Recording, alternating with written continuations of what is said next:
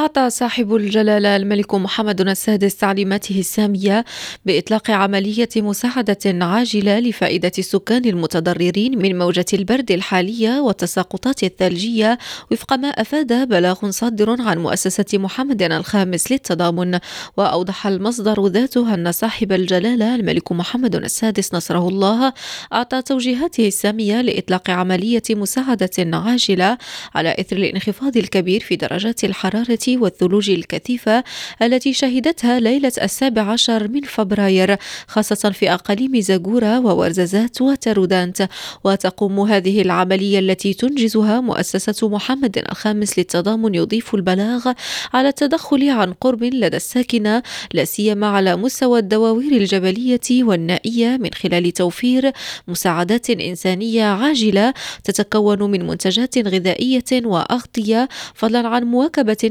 اجتماعية ملائمة ورعاية طبية على مستوى القرب وأوضحت مؤسسة محمد الخامس للتضامن أنه سيتم إرسال المساعدات اعتبارا من يوم السبت الثامن عشر من فبراير عن طريق الجو مسجلة أنه ستتم تعبئة طائرات القوات المسلحة الملكية لهذا الغرض انطلاقا من مطار الدار البيضاء بالإضافة إلى استخدام المروحيات التي ستتم تعبئتها للوصول إلى المناطق المعزولة.